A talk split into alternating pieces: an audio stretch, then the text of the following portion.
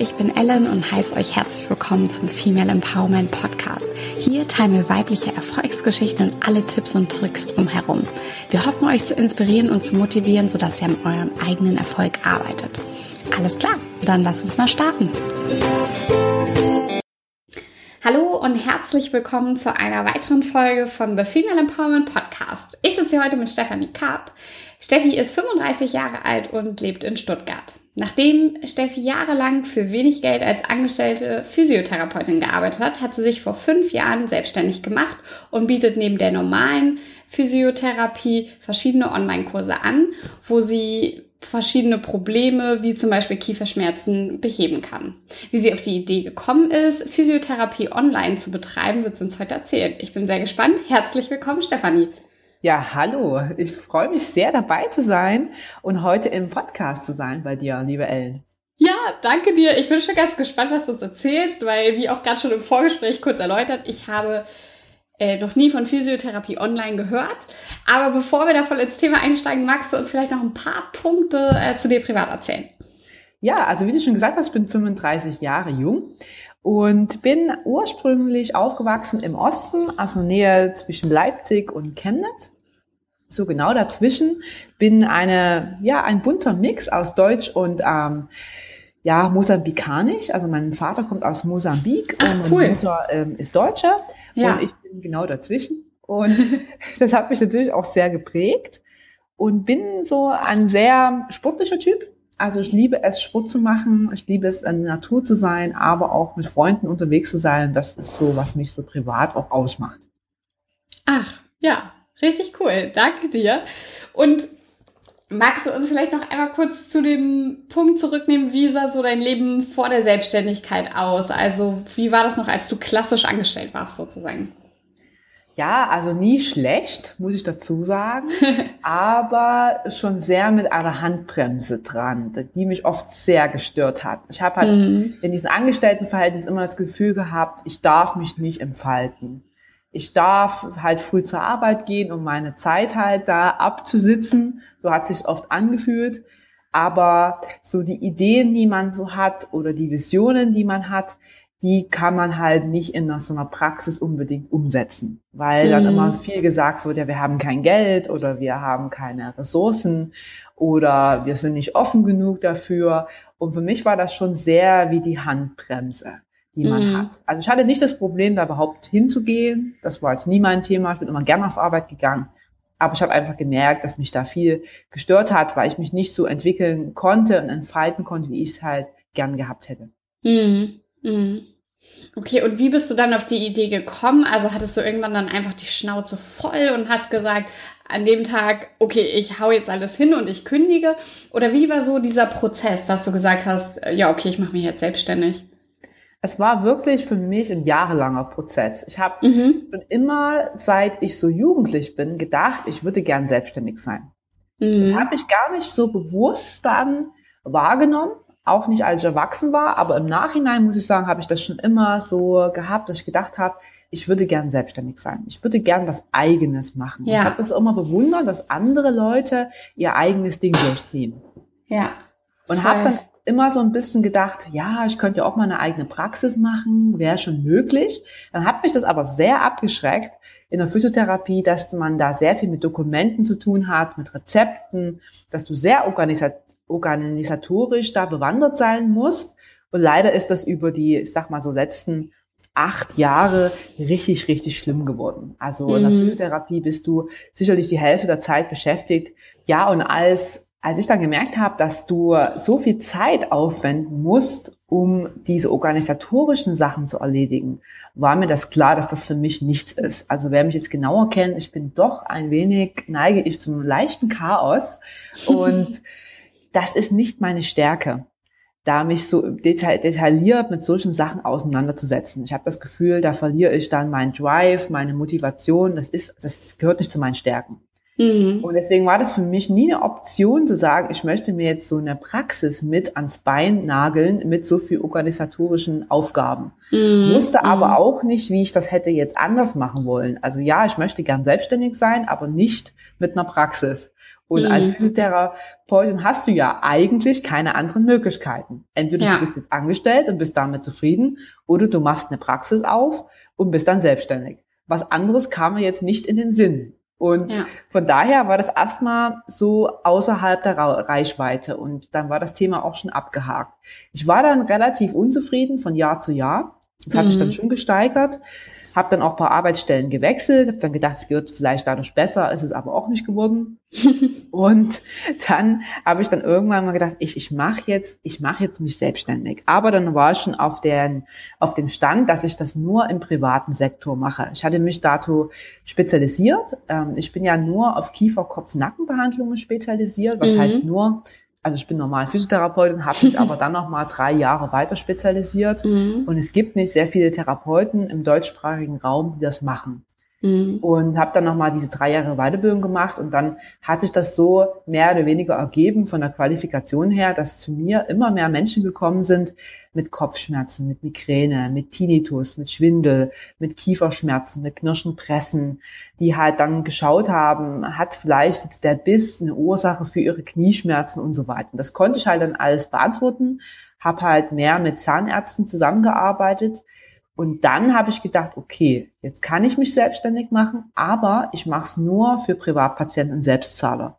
Weil dann hast du halt diesen ganzen bürokratischen Aufwand nicht, den dir die gesetzlichen Krankenkassen auflegen. Mhm. Und dann war ich schon einen Schritt weiter. Und dann habe ich gedacht, okay, ich mache es jetzt. Aber es war halt nicht so, wie vielleicht andere, die einfach so sagen, ja, ach komm, jetzt cool, ich habe jetzt die Idee, das mache ich. Ich habe mhm. mich damit sehr schwer getan. Es gab also wirklich da Jahre, wo ich mit diesen Gedanken da umhergegangen bin und dann gab es Wochen, da habe ich gedacht, okay, ich kündige jetzt jeden nächsten Monat. Und dann ging es mir aber so schlecht bei dem Gedanken, ja. weil ich so viel Angst hatte davor, was das bedeutet und ob ich dann auch mich finanzieren kann. Das war eigentlich mhm. meine, meine größte Angst was, was ist, wenn das Geld nicht reinkommt? Was ist, wenn mhm. niemand kommt? So. Und also manchmal haben mich meine Kollegen angeguckt und haben gesagt, Steffi, was ist denn los mit dir? Warum siehst du denn so blass aus? also solche, Eigentlich solche, will ich ja. kündigen. und ich meine, wer mich jetzt kennt, ich bin ja sehr dunkelhäutig, ne? wenn ich ja. blass aussehe, das will jetzt schon was heißen. Und ja, und dann habe ich schon gedacht, was mache ich denn? Ich möchte selbstständig werden, aber trotzdem habe ich so die Angst. Mhm. Und irgendwann habe ich dann aber beschlossen, ja, du kannst jetzt die Angst noch hundertmal haben, aber du musst es halt irgendwann anpacken. Und was ich dann gemacht habe, ich habe dann sukzessive reduziert von meinem Hauptjob. Ich habe angefangen ah, okay. zu arbeiten mit 35 Stunden, im nächsten Jahr nur noch mit 30, im nächsten Jahr nur noch mit 20, im mhm. übernächsten nur noch mit 16. Und dann mhm. habe ich gemerkt, dass es ja irgendwie geht, dass es irgendwie immer irgendwie geht, dass ich immer irgendwie mhm. überlebt habe. Und dann habe ich gedacht, ja, okay, jetzt kannst du dich auch selbstständig machen. Du hast es bis hierher geschafft, du wirst es auch dann schaffen. Es wird immer mhm. einen Weg geben. Und dann hatte ich halt den Mut geschafft, da zu sagen, okay, ich mache es jetzt. Mhm. Mhm. Ja, ja, voll spannend. Und äh, wie, über, also wie lange ging dieser Prozess? Wie hast du immer stückweise abgebaut? Also war das ein Zeitraum von zwei Jahren oder? Also ich glaube gut drei Jahre mhm. ging das Ganze. Das war, ich habe halt dann nebenbei schon nebenberuflich das gemacht und mhm. habe da was aufgebaut und konnte natürlich dadurch auch ein bisschen was abpuffern, aber nicht alles. Also mhm. diese Zeit, wo ich noch nicht voll selbstständig war, war sehr schwer. Ja. weil ich auf zwei Hochzeiten tanzen musste. Auf der einen Seite halt da zu sein, auf Arbeit und auch fit zu sein. Du musst ja auch Klar. da deine Leistung bringen. Auf ja. der anderen Seite aber bist du mit Gedanken nur bei deiner Selbstständigkeit und willst die vorwärts treiben, hast aber nicht unbedingt die Energie, weil du ja noch auf Arbeit gehst. Mhm. Und das mhm. war sehr, sehr schwierig. Da ging es eigentlich in den ersten Jahren nur so um Überleben, um irgendwie Geld zu verdienen. Und das ist, finde ich heute im Nachhinein gesehen, weiß ich nicht, ob ich das nochmal so machen würde. Ich glaube, ich würde es heute anders machen. Aber wie, im Nachhinein ist man immer schlauer. Das stimmt. Aber wie würdest du es dann machen? Weil ich finde eigentlich, dass es ähm, schon eine coole Lösung ist. Oder würdest du da, also, weil man dann ja auch besser abschätzen kann, okay, wie viel äh, Einnahmen habe ich denn überhaupt mit meiner Selbstständigkeit pro Monat? Ja, dass man sagt das so schnell. Ähm, mhm. Ich glaube, das sagt man schnell heraus aus einer Sicherheit, aus einem mhm. Sicherheitsdenken, dass man sagt, ja, mach's doch erstmal sukzessive, mhm. mach's doch erstmal nebenbei. Aber man unterschätzt das. Also wer schon mal zwei Dinge oder drei Dinge nebeneinander gemacht hat, wird mir da zustimmen, dass das mhm. halt nicht die beste Idee ist. Weil du kannst nur in einer Sache voll deine Energie reinlegen, ja. aber nicht ja. in mehreren. Und das Schöne ist, wenn du diese Entscheidung triffst und sagst, ich will selbstständig werden und ich setze alles auf eine Karte, dass das Universum dann diese Entscheidung auch anerkennt und dir alles bringen wird, was du brauchst. Hm. Und dann ist es halt auch so, dass du ja dann genau merkst, ich muss ja jetzt irgendwie hier Geld verdienen, also wirst hm. du alles tun, um dass das reinkommt. Aber du ja. hast halt auch die Energie und du hast halt auch die Motivation. Und ja. du hast so ein bisschen dieses Muss im Hintergrund. Ja, was genau. du nicht unbedingt hast, wenn du noch angestellt bist. Ja. Und deswegen würde ich es, also aus meiner Perspektive, ich würde es heute nicht nochmal so machen. Mhm. Aber klar, wer jetzt vielleicht sagt, er ist sehr, sehr ängstlich, wie ich es damals war, und traut sich das nicht zu, dann ist es vielleicht eine gute Sache, das erstmal langsam aufzubauen. Aber sind wir ehrlich, ich denke halt, der Sprung manchmal ins kalte Wasser ist einfach zwar hart, aber er mhm. ist sehr effektiv. Und du, das, es bewegt sich dann was. Ja. Ja, genau, wie du schon auch sagst, ne, man muss dann. Oder ähm, ich hatte auch mal einen Gast, der hat gesagt, ja, dann ist, ähm, ist halt die eine Tür zu und dann geht die neue auf und man ist einfach ganz anders in diesem ähm, Modus. Also man sagt nicht, na ja, notfalls kann ich ja dann voll wieder mich auf meinen normalen Job konzentrieren, sage ich mal, sondern es muss klappen und man wendet die ganze Energie drauf. Ja. Genau, du bist halt in, immer in dieser Situation, dass du bist es so ein Ja und Nein hast dazu. Und das ist halt keine klare Entscheidung. Und das Leben will immer, dass wir uns klar entscheiden, weil dann kannst dir auch alles geben, was du dazu brauchst. Alle mhm. Ressourcen, alle Kontakte, alle Möglichkeiten. Und es gibt ja heutzutage genug Gründer, Bonusse, Gründerkredite, auch gerade für uns Frauen, die du ja in Anspruch nehmen kannst. Du musst ja. so am Anfang ein Businesskonzept machen, um zu gucken, kann ich damit leben? Das musst du so oder so machen. Da kommst du auch nicht daran vorbei, wenn du das nebenberuflich machst. Mm. Ja. Das stimmt. Ja, spannend. Ja, cool, dass du uns da ähm, netterweise so mit hinnimmst, ähm, wie du es auch jetzt heute anders machen würdest. Ähm, haben wir was gelernt auf jeden Fall.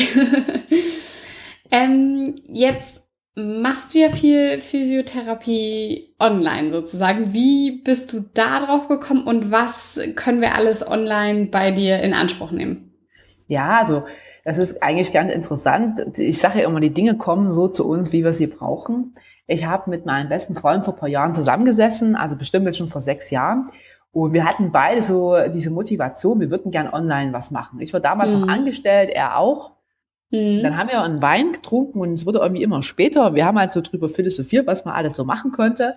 Und dann sind wir auf die Idee gekommen, wir können doch einfach für meine Patienten diese Trainingsprogramme, die ich ihnen ja immer mitgebe, die kriegen ja immer Übungen von mir an der, an der Physiotherapie, das können wir doch einfach mal digitalisieren. Ach cool. Ja, und dann war ja die Idee geboren, abends bei dem Wein, wir machen das mal. So, und er ist halt Videograf, er kennt sich damit sehr gut aus und dann haben wir das gemacht. Sind wir irgendwann in ein Tonstudio rein, haben uns das gebietet. Ich habe mir ein bisschen was ausgedacht zu diesem Kieferproblem und habe dann halt, glaube ich, so fünf oder so Programme auf den Weg gebracht gegen Knirschen und Pressen der Zähne, was du machen kannst, wenn du dein Kiefer knackt, was du machen mhm. kannst gegen Verspannungen. Und dann haben wir halt aus jedem diesen Themen halt solche Kurse gemacht. Mhm. So, dann standen wir da mit unseren Kursen und haben dann gedacht, so, jetzt müssen wir das ja irgendwie rausbringen. Jetzt müssen wir das ja an die Leute bringen, die das dann auch aufnehmen sollen und die damit was anfangen können. Mhm. Ja, und dann haben wir nicht bedacht, dass das ja auch ein bisschen Arbeit ist. Also das war halt so, okay, wir haben die Idee, wir haben es auch fertig, aber eigentlich haben wir niemanden, der es gerade kaufen will. So.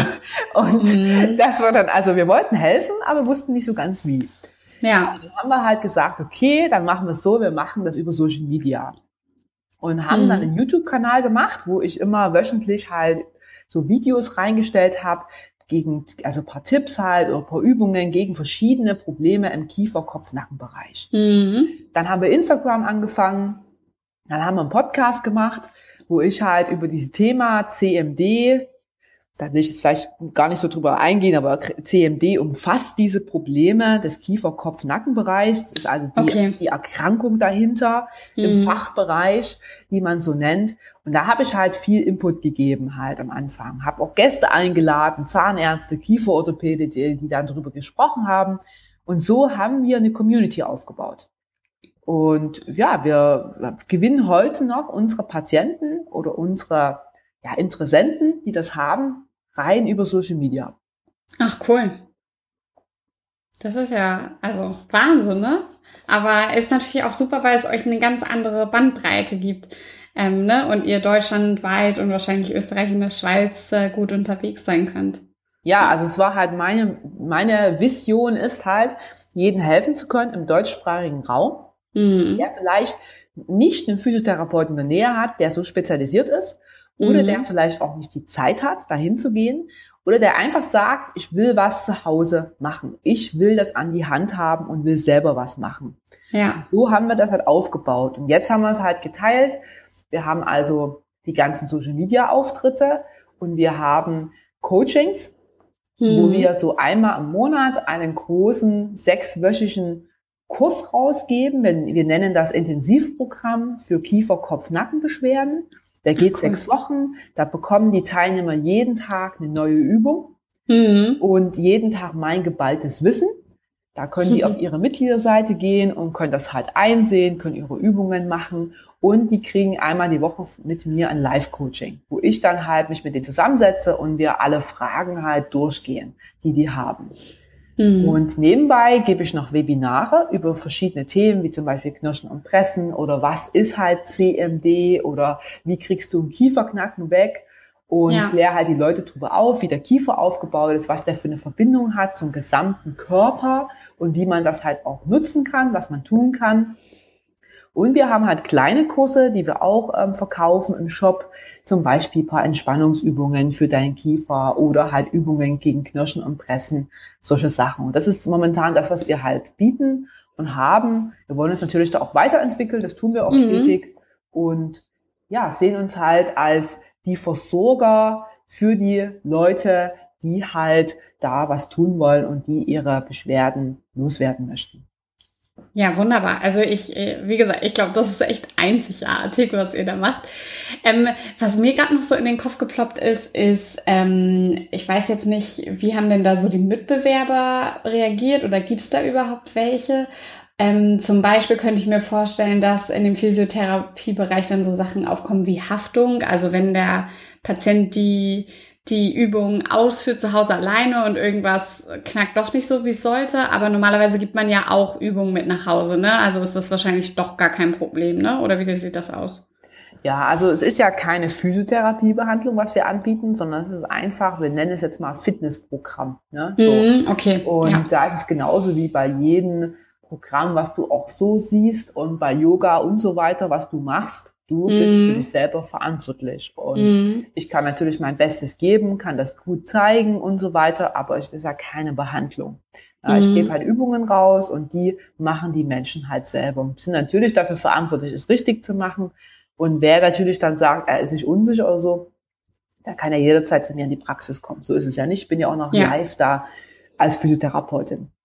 Ja, toll. Schöner Mix, ne? Denke ich. Also Finde ich, ja, ist eine tolle Lösung. Wahrscheinlich für dich auch total interessant, dass du so in beiden Welten voll aktiv bist. Absolut. Also ich habe halt das gerne live, dass ich auch den Patienten mal anfassen kann. Das ist mir natürlich auch die Skills, die ich nicht verlieren will als Physiotherapeutin. Ja, wir klar. arbeiten ja, ja mit unseren Händen, wir müssen auch viel tasten und so weiter.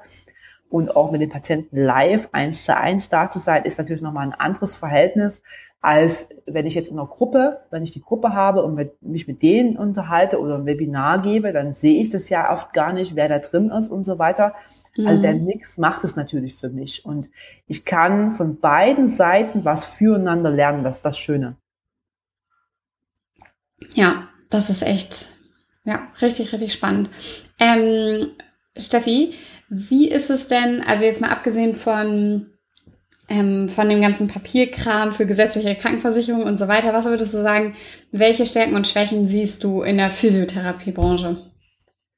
Ja, die Physiotherapiebranche ist eine sehr interessante Branche. Also ja, also wie gesagt, das Größte ist natürlich, wenn man jetzt die gesetzlichen nehmen, einfach die organisatorischen Sachen. Das ist so komplex geworden, dass, dass man einfach sagt, ein Physiotherapeut ja, da kann einen schon leid tun, wenn er eine Praxis führt. Hm. Die andere Seite ist, dass du sehr wenig Geld verdienst. Also in Physiotherapie hm. ist es so, dass du direkt danach in die Altersarmut gehst. Ist auch ein Grund, warum ich rausgegangen bin aus diesem System. Weil, Ehrlich, ist das so ja, krass? Ja, Ja, du verdienst als äh, angestellter Physiotherapeut am Anfang, sagen wir mal, 2000 Euro brutto. Mhm. Das ist der oh Verdienst. Gott. Ja. ja. Und sehr viel höher geht es nicht. Das ist halt leider, wir wollen dass die Leute immer nicht wahrhaben, aber so sieht's aus. Das andere ist, dass du schon auch wenig Skills an die Hand bekommst in der Ausbildung, um die Patienten psychologisch ein bisschen zu betreuen. Weil du hast ja mhm. ständig Patienten und wir wissen, dass der Körper nur ein Spiegelbild der Seele ist. Ja. Aber wir haben keinerlei Tools wirklich, um uns ähm, vorzubereiten, was ist, wenn dir ein Patient sagt, dass er zum Beispiel gerade durch eine Scheidung geht mhm. oder dass gerade ein Kind gestorben ist oder mhm. dass gerade die Frau vergewaltigt wurde. Mhm. Da stehst du halt da und weißt nicht so genau, was sollst du damit tun. Also die Ausbildung ja. ist nicht wirklich ähm, dahingehend wirklich gut. Mhm. Und äh, was ich auch ja als sehr schwierig sehe, ist, dass es oft nicht ganzheitlich ist, was wir tun in der Physiotherapie. Mhm.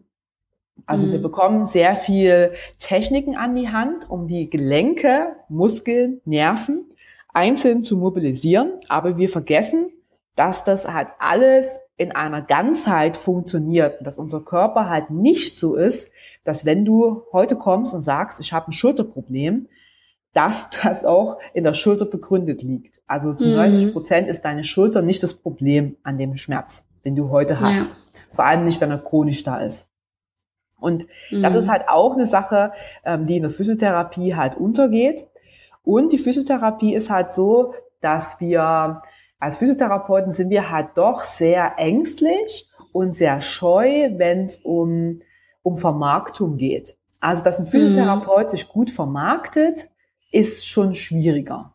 Mhm. Also die meisten haben schon ein Problem, ein, ein Tape für 15 Euro den Patienten zu verkaufen. Ja. Da denken sie schon, das wäre viel Geld. Ja. Das kann ich doch von den Patienten jetzt nicht verlangen. Ich habe doch einen sozialen Beruf, wir müssen doch allen helfen und so weiter. Mhm. Das mhm. ist halt so diese ja, Sichtweise der Dinge. Und die ist halt oft verhindert, dass man halt auch sich weiterentwickelt und dass man den Leuten auch bewusst macht, dass Gesundheit auch kosten darf. Und das sind ja. solche Faktoren, warum sicherlich sehr viele Physiotherapeuten sich nicht selbstständig machen und warum die Branche halt auch so immer noch auf den gleichen Stand ist. Das mhm. ist auf der einen Seite halt sehr viel vom Staat geregelt über verschiedene Gesetze, was du alles da einhalten musst und vieles ist einfach überholt und ja. äh, läuft auf Gesetze von 1950 oder so zurück, jetzt ohne Witz. Ähm, wirklich, ohne Witz. Ähm, es ist sehr, sehr schade, aber es ist so. Und die andere Seite ist aber, dass man zu wenig Selbstvertrauen hat, zu wenig verkäuferisch da tätig wird und halt nicht die Leute mit in die Eigenverantwortung nimmt mhm. und dann einfach selber in den System natürlich auch stecken bleibt. Ja, ja, ja, klar.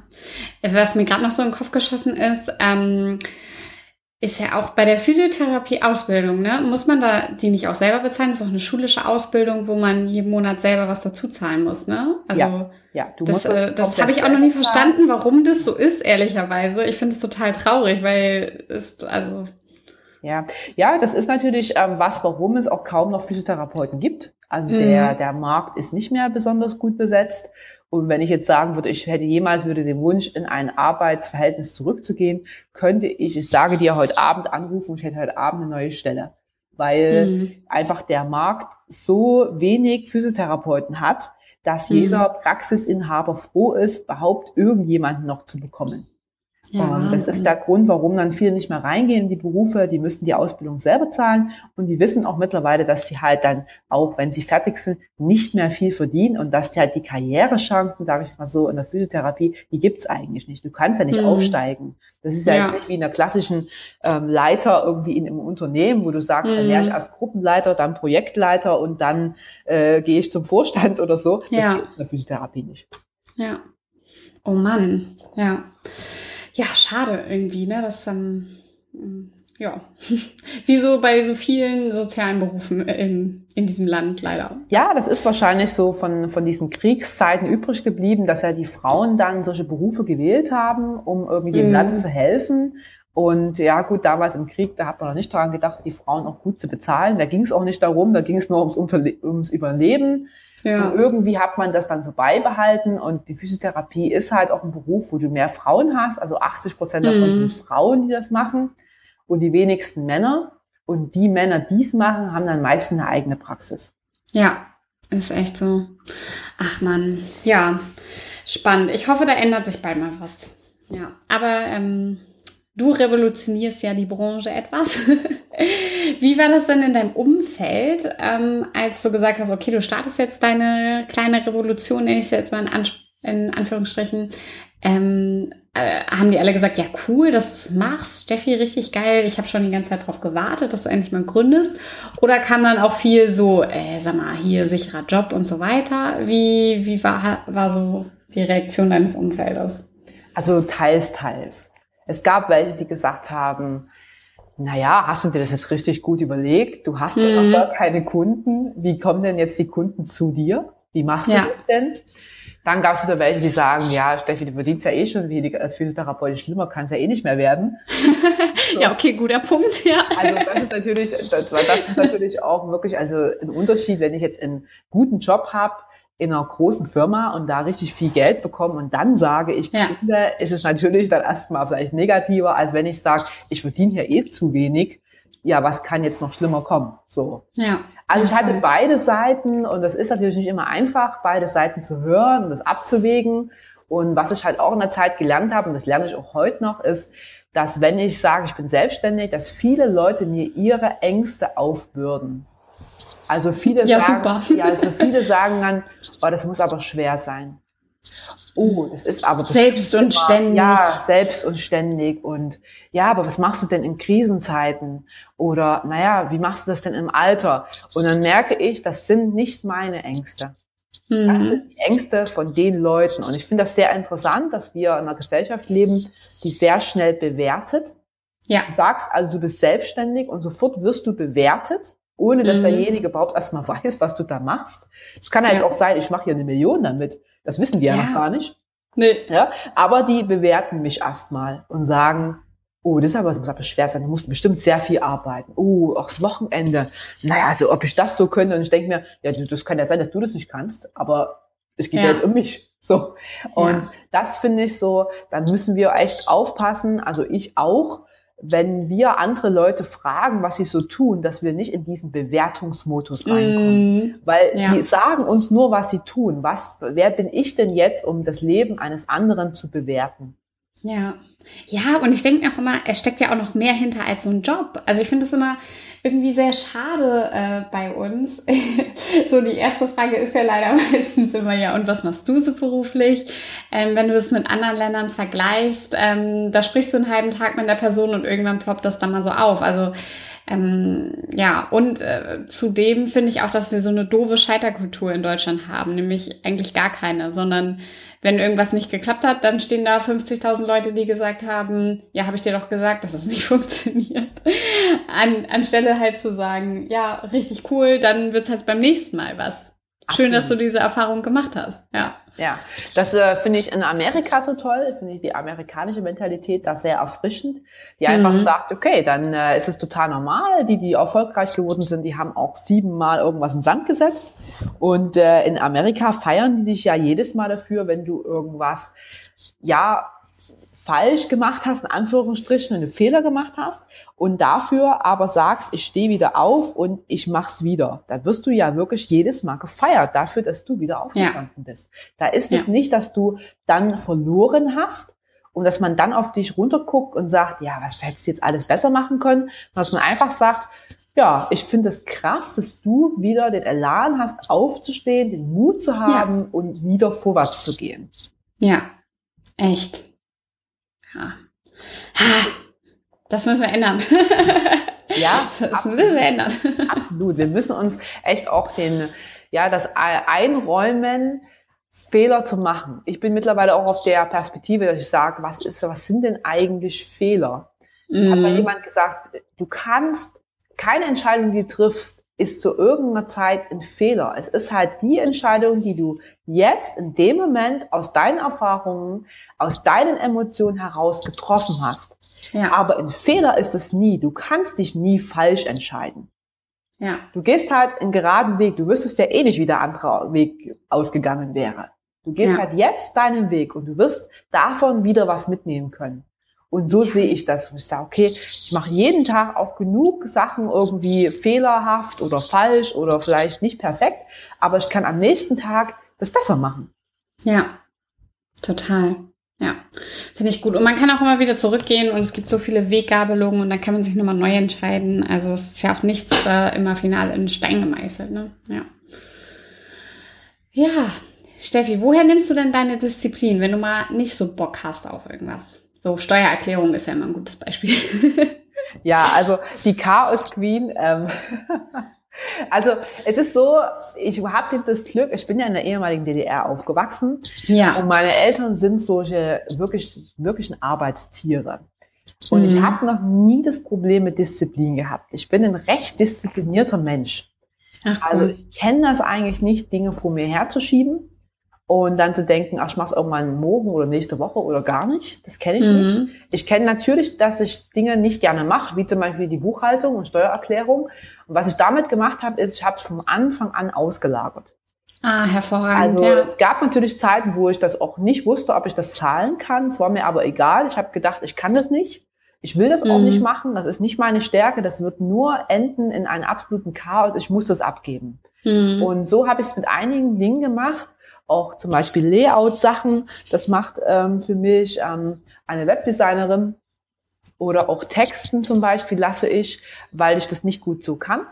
Mhm. Und dann sind das halt die Dinge, die ich da auslage. Aber an Disziplin mhm. selber fehlt es mir eigentlich nicht. Ich habe dann okay. eher manchmal zu viel Drive und muss lernen, mich eher zurückzunehmen. Mhm. Okay, und verstanden. was mir so ein bisschen geholfen hat, ist, ich mache schon immer relativ viel Sport.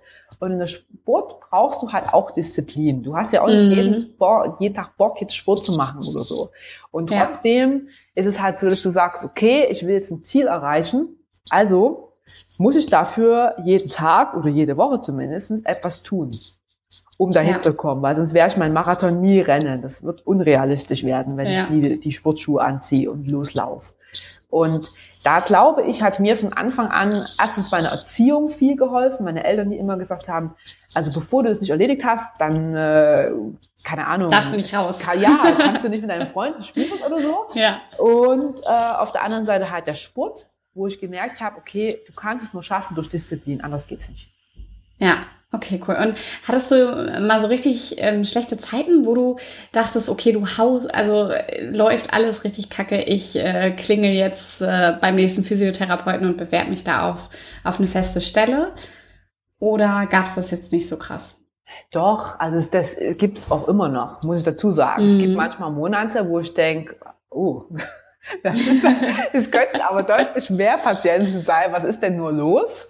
Ja. Und wo dann natürlich dann ähm, so manchmal Gedanken kommen, ach ja, ich könnte ja noch oder so. Ich hatte jetzt mal eine Zeit mit Corona zum Beispiel, wo das ja auch erstmal so hochkam, was machst du denn jetzt eigentlich in der Situation? Mhm. Da habe ich sogar mal in der Nacht- und Nebelaktion mal zwei Bewerbungen an einen super Supermarkt geschickt für eine Mini-Jobstelle. Natürlich wollte ja. ich das nicht machen. Und das ja. Interessante war, dass auch die zwei Supermärkte sofort gesagt haben, nein, äh, vielen Dank für Ihre Bewerbung, aber wir können sie nicht berücksichtigen. Und ich dann gedacht habe, ja, das ist ja klar. Das, das Leben will nicht, dass du das machst. Was ist denn das für ein ja. Käse? Also jetzt in den Supermarkt zu, ste zu stellen. So. also wenn du darauf Bock hast, klar ist das cool, aber ich habe ja null Bock darauf gehabt. Ja. Und habe dann einfach mein Mindset geändert und das ist das, wo, wo bei mir eigentlich der größte Gamechanger ist, Mindset ändern und dann zu sagen, okay, was will ich? Was sind meine mhm. Ziele? Und jetzt muss ich einfach mal in meinen Gedanken umswitchen. Und anstatt ja. mich auf diesen Mangel zu konzentrieren, den ich vielleicht gerade habe, zu wenig Patienten, zu wenig Geld, zu viel Ausgaben, so, ähm, mhm. einfach zu sagen, ich gehe in die Fülle hinein. Es ist alles da. Es ist alles da. Und cool. dann gucke ich dann zum Beispiel manchmal auf, äh, aus meiner Praxis heraus, ich habe einen sehr guten Blick über die ganze Stadt und sehe da einfach, dass, dass es alles da ist, dass da so viel Fülle ist, dass da so viele Häuser sind, so viel Reichtum ist, so viele Menschen sind und sehe, dass wir in Fülle leben. Und das, das nehme ich dann für mich und sage, ich bin Fülle, ich lebe in Fülle. Mhm. Und ich gehe da immer mehr weg von diesem Mangelgedanken. Ah, ich brauche jetzt und ich hab nicht und ja und so weiter. Ne? So, die, da, ja, weil, ja, ja. man landet da ja schnell. Du landest halt schneller drin und es ist ja alles dann noch eine Energie, die dich noch mehr runterzieht. Ja. Und die dich noch mehr in diesen Gedankenstrudel gefangen hält, anstatt reinzugehen und zu sagen, es ist alles da, es ist alles da. Das Leben ja. versorgt mich. Es wird alles kommen zur richtigen Zeit. Klar musst du dann deine Schritte tun, ist ganz klar. Aber es ist alles da. Okay, gut. Und hast du, hast du jetzt auch das Gefühl, dass es besser läuft und mehr Kunden wieder kommen sozusagen? Also mit der Änderung des Mindsets ist da auch was passiert oder? Ja, absolut. Ja, also, toll. Wenn ich Wochen habe, wo ich mal nicht so viel hineingebe in meine täglichen Meditation, Affirmation, Mindset, dann merke ich, dass mhm. es weniger wird am Patienten. Mhm. Also ich kann da wirklich zugucken. Krass, und ne? ja, ist ja. krass. Und wenn ich dann wieder richtig reingehe und sage, okay, ich, ich visualisiere mir das, ich stelle mir das vor, ich gehe da rein in die Fülle, kommt das alles zu mir. Dann kann ich darauf warten, mhm. dass am nächsten Tag das Telefon klingelt und mich Leute anrufen und sagen, ja, wir hätten gern einen Termin. Mhm. Wahnsinn, ja. Echt. Richtig cool. Danke fürs Teilen. Steffi, könntest du dir denn vorstellen, ähm, nochmal zurück ins klassische Arbeitgeber-Arbeitnehmer-Verhältnis einzusteigen? Oder am, am liebsten nicht? Also wenn du nicht müsstest, nicht. Nein, auf gar keinen Fall. Also ich wüsste nicht mal, was es für den Grund geben sollte, dass ich da zurückgehen würde. Ja. Nein. Ja. Ganz okay. klares Nein. Sehr gut. Ähm, und kannst du ungefähr abschätzen, wie viele Stunden du die Woche arbeitest? Es ist sehr unterschiedlich. Ich habe manchmal mhm. Wochen, wo ich vielleicht zu 30 arbeite oder auch weniger. Kann schon mhm. vorkommen. Und dann habe ich auch Wochen, wo ich echt viel arbeite, wo ich dann mal 50 oder 60 Stunden mache.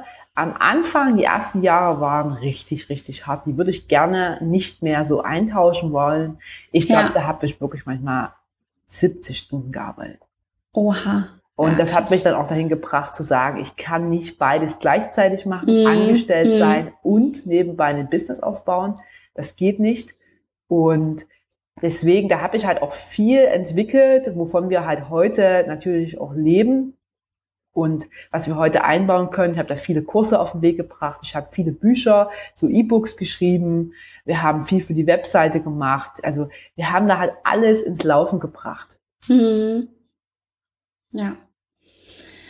Und ähm, wie ist das jetzt heute? Also kannst du es gut vereinbaren, äh, dein Unternehmer- und Privatleben, sage ich jetzt mal so, oder ist es, ähm, ist das schwierig? Ich versuche das nie zu trennen. Also ich bin okay. eine Person mhm. und für mich gibt's das nicht, dieses, das ist mein Job und das mhm. bin ich als Person. Weil dann könnte okay. ich auch angestellt bleiben. Weil ja, dann ist es stimmt. genauso, was der typische Angestellte sagt, ah, ich arbeite von 9 to 5 und dann gehe ich nach Hause und erst dann beginnt mein Leben. Und bei mir mhm. ist es mhm. einfach so, dass ich sage, ich will diese Freiheit haben. Ich will früh in den Park gehen und einfach äh, mit einer Freundin von mir ein bisschen Training machen. Und äh, wenn die mir sagt, Steffi, ich kann nur zwischen elf und zwölf, dann sage ich, ja, cool, cool, kein Thema, machen wir. Ähm, ich bin flexibel.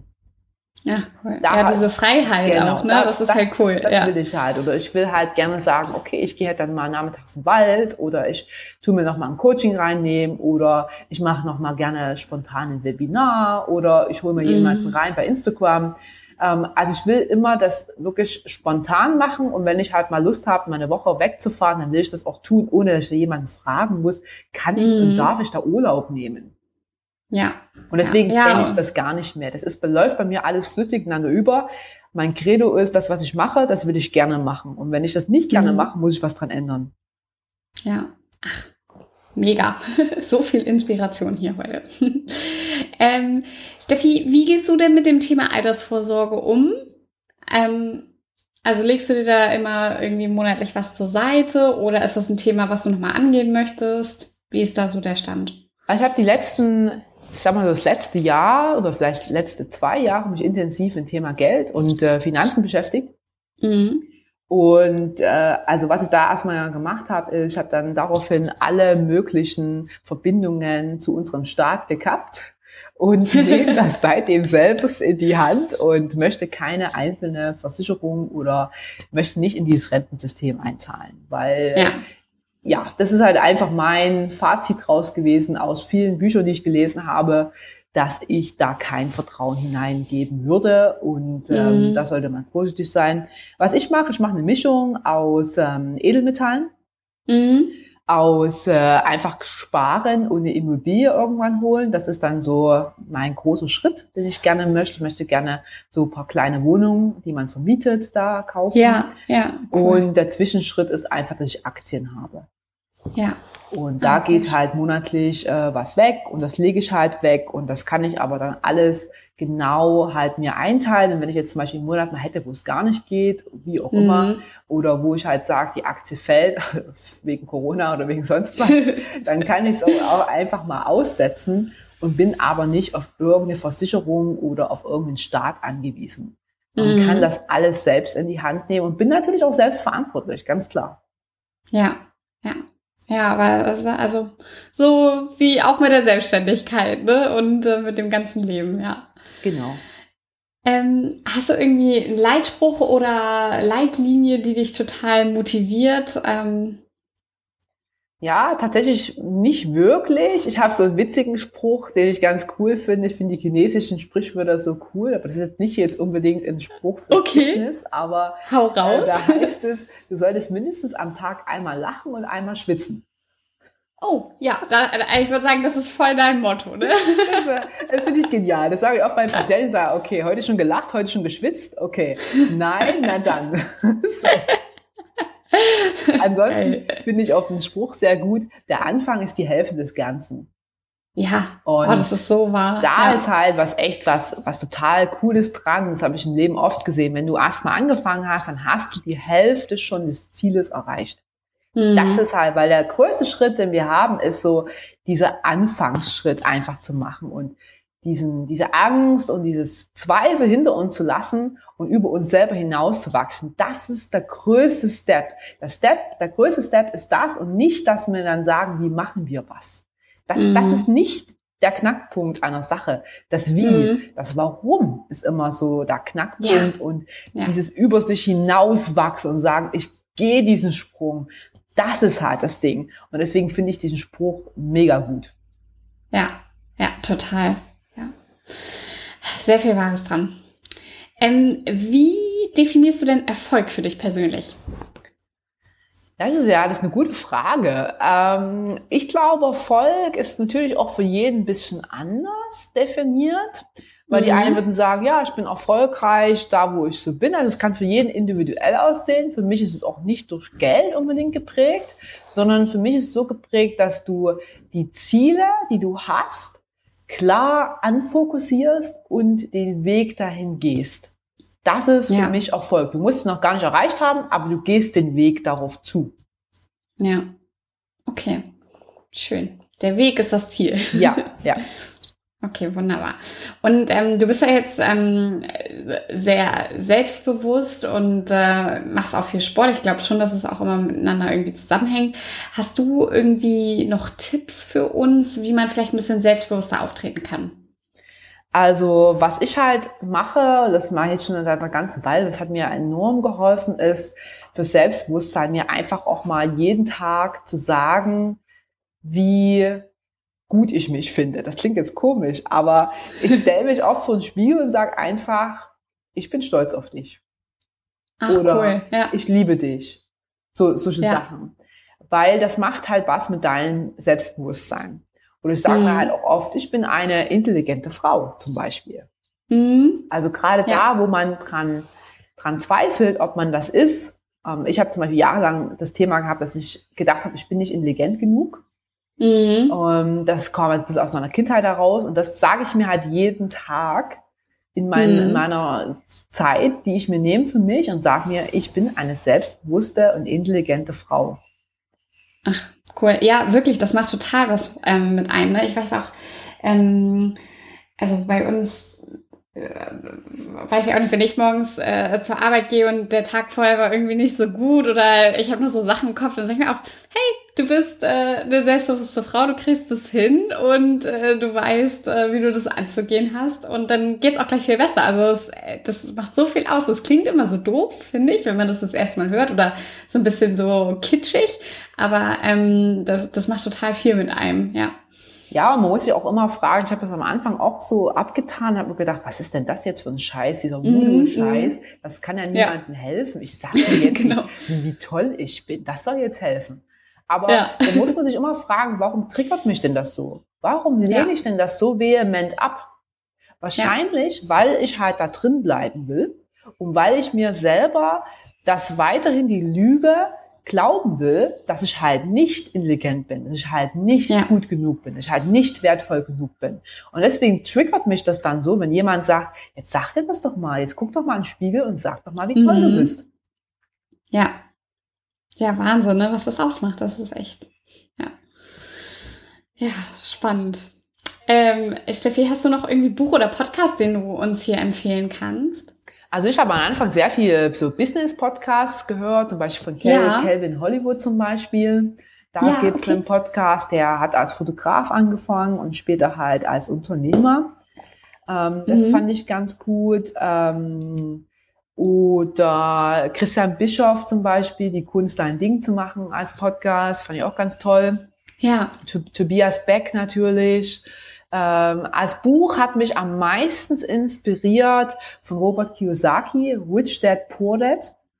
Ja, cooles Das Buch. war ja. für mich so wirklich ein absoluter Changer in meinem Leben, mhm. weil ich angefangen habe zu verstehen, wie man anders denken sollte, ja. um reinzukommen in ein anderes Mindset, in eine andere Realität. Mhm. Und auch das Buch von Alex Düsseldorf Fischer, der hat ein Buch geschrieben, Reicher als die Geissens.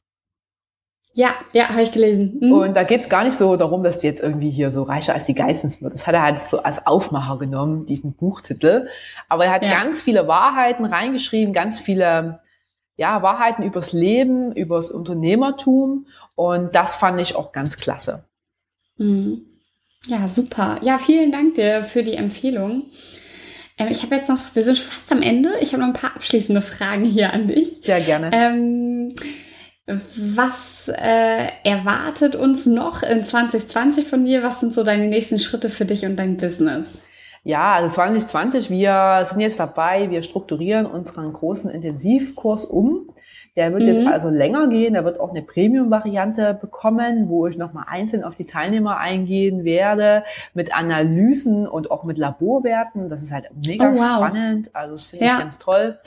Und wir werden ab nächstes Jahr, und das sind wir aber jetzt schon am Vorbereiten, werden wir helfen, anderen Unternehmern, die das Gleiche machen wollen, die also auch in der Gesundheitsbranche sind und mhm. rausgehen wollen online, dem werden wir helfen zu verstehen, wie das geht. Weil wir haben jetzt über, naja, vier Jahre gebraucht, um das ganze Sache aufzuziehen, um zu wissen, wie man ja. Videos dreht, wie man Social Media macht, wie man Funnels erstellt, wie man automatisiert und so weiter.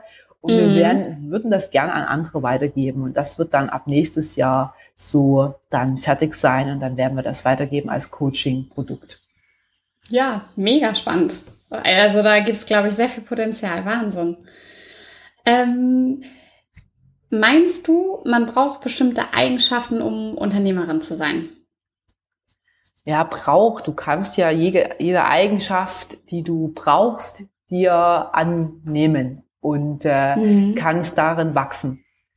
Man hat ja nicht eine Eigenschaft so über Nacht oder so. So ist es ja nicht. Du kannst in jede hineinwachsen und Dinge, die du nicht kannst, die kannst du abgeben.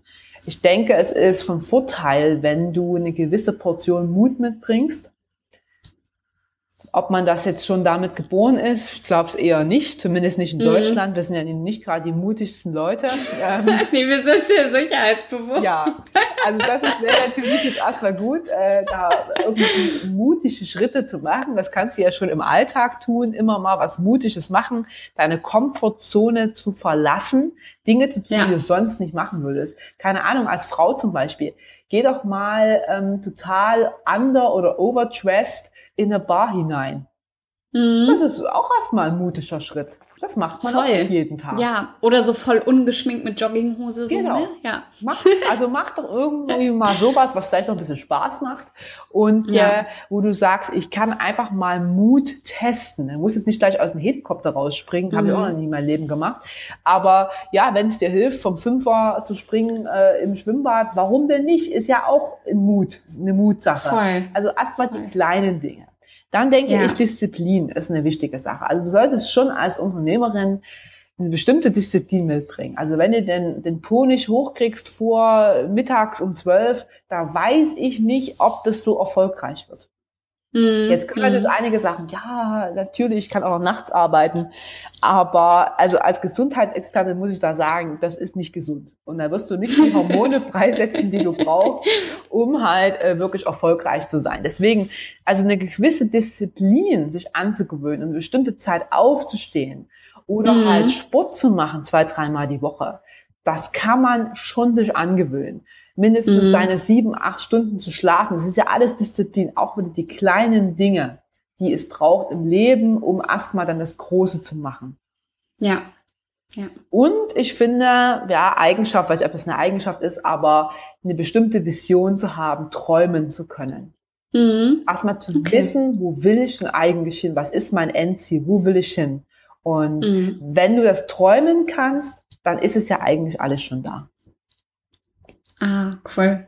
Und ähm, was meinst du, warum gründen so wenig Frauen? Ja, ich glaube, dass wir Frauen schon, dass wir jahrelang in dieser Gesellschaft groß geworden sind, die uns gesagt hat, naja, als Frau ist es vielleicht erstmal ganz gut, Kinder zu bekommen und schön zu Hause zu sein und ähm, mm. sich da zu Hause zu so, ja, so einzurichten also und, und und das ist ja auch alles gut. Also ich finde das jetzt nicht abwerten, will ich jetzt sagen. Nee. Ne? Überhaupt nicht. Nee. Und das können wir auch, wir Frauen. Aber wir sind halt jetzt nicht so ins Licht gekommen. Wir haben eine sehr männlich geprägte Gesellschaft, die sehr mhm. über Geld und Macht definiert sich hat über Jahre. Und man hat wenig uns Frauen irgendwie die Bühne gegeben mit unserer Intuition, mit unserem spirituellen Wesen, was wir ja mehr haben als Männer, da mhm. auch ein Business gründen zu können. Weil ich habe ja. mal eher so gedacht, ah, es braucht halt eher die Macher, ne, die so vorwärts gehen und die sich da mhm. so durchboxen, aber mhm. weniger so die, die, ja, die Künstlertypen so, ne? So, ja. Die Frauen sind ja auch gleich so ein bisschen künstlerisch und so träumerisch und so. Und ja, und das glaube ich, das hat man sich weniger vorstellen können. Aber ich glaube halt, dass gerade, was ich gesagt habe, mit diesem Mindset, dass wir Frauen da noch stärker drin sind, dass wir da noch ja. mehr auch erreichen können und auch noch größer werden können, einfach nicht mit Machen, sondern mit, mit diesem Mindset, mit diesem ja. Visualisieren, mit diesem ähm, Vertrauen in, in, in, in die, ins Universum, ins Leben, ja. dass wir da noch viel, viel mehr machen können. Gucken uns zum Beispiel eine Laura Maria Seiler an. Ja, ja, die zum ja. Beispiel halt mit diesen, ich will alle Leute da draußen erreichen, Frauen, die da so ihr Selbstbewusstsein stärken können, die da rausgehen mm. und die ein mega Business hochgezogen hat mit über 30 ja. Angestellten, einfach aus diesen, ja, aus dieser Vision heraus, aus dieser Intuition heraus, auch ein bisschen aus diesem Träumerischen heraus. Mm. Ja, aber auch also mit äh, gutem Hintergrund, ne? Also so, also mit guter Botschaft. Also genau das, was du auch gesagt hast, eher so ähm, vielleicht ein bisschen spirituell, nicht ganz so ähm, Macht- und Geldgeil, sage ich jetzt mal. Genau, ähm, genau. Bisschen überspitzt. Und ja. das glaube ich halt, dass das uns, also dass das halt nicht unsere Gesellschaft so jahrelang erlaubt hat, ähm, mhm. dass da Frauen so hineinkommen. Ich sage ja auch ja. immer, ich glaube, wir hätten wirklich eine bessere Welt. Ich tue mir jetzt leid für alle Männer, es ist jetzt auch ein bisschen Schubladendenken, aber ich glaube, wir hätten eine bessere Welt, wenn wir uns die ganze Macht Geldsystem, Prostitutionssystem angucken, wenn wir als Frauen regieren würden. Mhm. Ja, oder zum, also divers, ne? Irgendwie divers, dass das ähm, ja, es wäre glaube ich, ein friedlicher Ort. Es wäre ja. friedlicher, es wäre ruhiger irgendwo. Ja, und nicht so kurzfristig, glaube ich. Ich glaube schon, ähm, dass das alles so ein bisschen langfristiger und nachhaltiger geplant ist, ja. Mhm. Ja, spannend. Ähm, meine allerletzte Frage an dich, Steffi, äh, im Rahmen dieser Podcast-Folge. Wenn wir Zuhörer haben, die sagen, ich will auch gründen, ich habe schon einen Plan. Was kannst du uns empfehlen als erste Schritte? Was sollte man als erstes tun? Ja gut, also wenn du schon einen Plan hast, dann hast du ja eigentlich schon die ganze Sache schon fast durchgestanden. Weil ich glaube eher, dass der Knackpunkt ist eher, dass die meisten nicht ganz so wissen, was sie machen mhm. wollen. Dass das eher das größere Problem ist, als jemand, der sagt, ich habe schon eine Idee.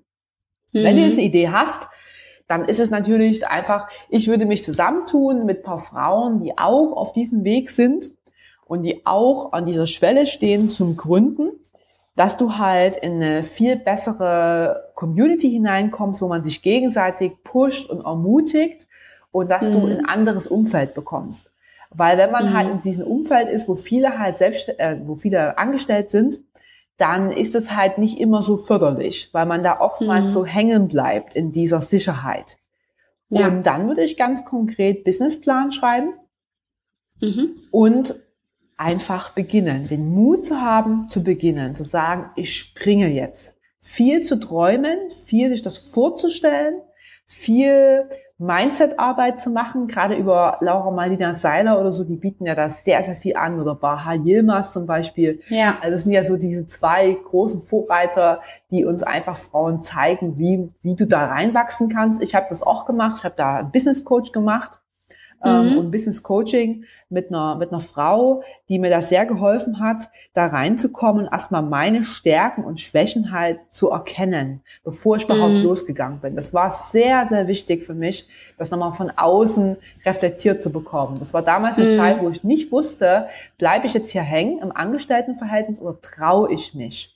Und da habe ich mhm. damals einmal Geld in die Hand genommen und bin zu einer hin und wir haben uns den ganzen Tag zusammengesessen und haben einfach mal wirklich aufgeschrieben, was sind meine Stärken, was sind meine Schwächen, wo komme ich her, wo will ich hin, was will ich, was jemand sagt auf meiner Beerdigung, was will ich bis dahin mhm. erreicht haben. Und ich weiß doch heute, sie hat dann am Ende zu mir gesagt, Steffi, ich sag dir ein was. Das Stärkste, was aus diesem Tag für mich rauskam, ist, du musst selbstständig sein. Du musst selbstständig mhm. werden. Ach, krass, ich, du ja. hast so viel Energie, du hast so viele Eigenschaften, die kannst ja. du nur auf die Straße bringen, wenn du dich selbstständig machst. Ich ja. wusste noch nicht zu dem da Zeitung, äh, Zeitpunkt, also was ich mich selbstständig machte. Also das wusste ich nicht. Ich hatte verschiedene Optionen in ganz, ganz verschiedenen Bereichen. Und äh, habe dann aber bin raus und habe gedacht, ja, die hat recht, ich muss es jetzt angehen.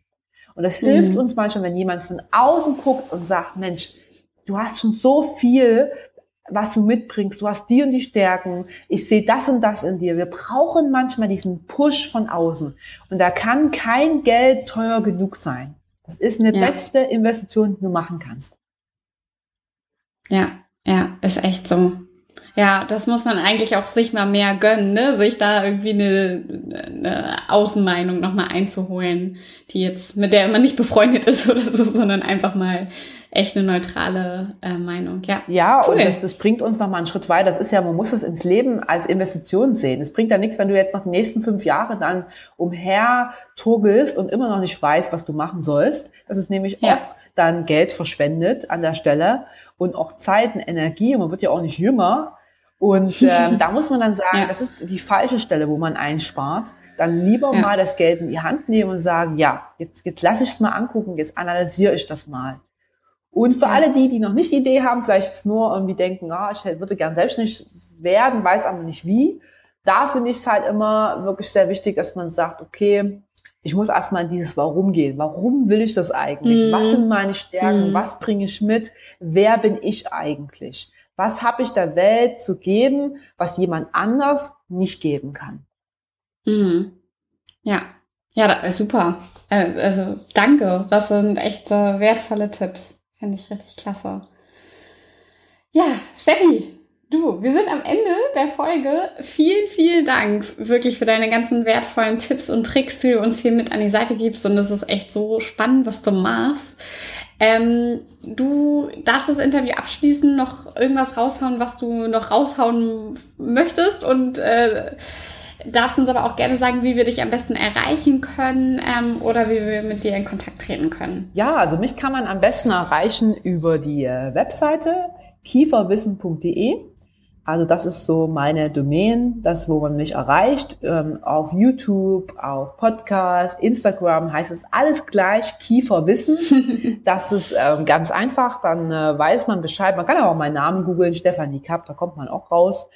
Und äh, kann mich anschreiben auf Instagram, auf Facebook oder eine E-Mail schreiben und dann antworte ich auf alle Fälle. Ja, wunderbar. Vielen, vielen Dank dir, liebe Steffi, und noch einen tollen Abend für dich. Danke, dass ich dabei sein durfte. Hat mega viel Spaß gemacht, liebe Ellen. Und ich hoffe, Sehr gerne. dass ich euch ein bisschen was mitgeben konnte und dass die ersten motiviert sind. Total. Das, äh, das glaube ich. Ich glaube, wir haben jetzt alle einen Motivationsboost. Danke dir. Ciao. Ciao. Ja, das war's auch schon wieder mit unserer aktuellen Folge von The Female Empowerment hoffe, sie hat euch genauso viel Spaß gemacht wie mir und dass sie euch inspiriert hat und eure Gedanken vielleicht anstößt, ähm, mal gewisse Dinge etwas anders anzugehen. Wenn euch unsere Interviewpartnerin gefallen hat, dann folgt ihr doch bitte bei Facebook und bei Instagram und unterstützt sie und ihre Business-Idee. Und genau das gleiche gilt natürlich auch für unseren Podcast. Ne? Also wenn euch der super gefällt, dann lasst uns doch eine tolle Bewertung bei iTunes da. Folgt uns auf Facebook und Instagram und ja, schickt gerne mal eine Mail oder Kommentare, wenn ihr irgendwelche Fragen habt oder generell Feedback. Wir freuen uns immer. Bis bald, eure Ellen.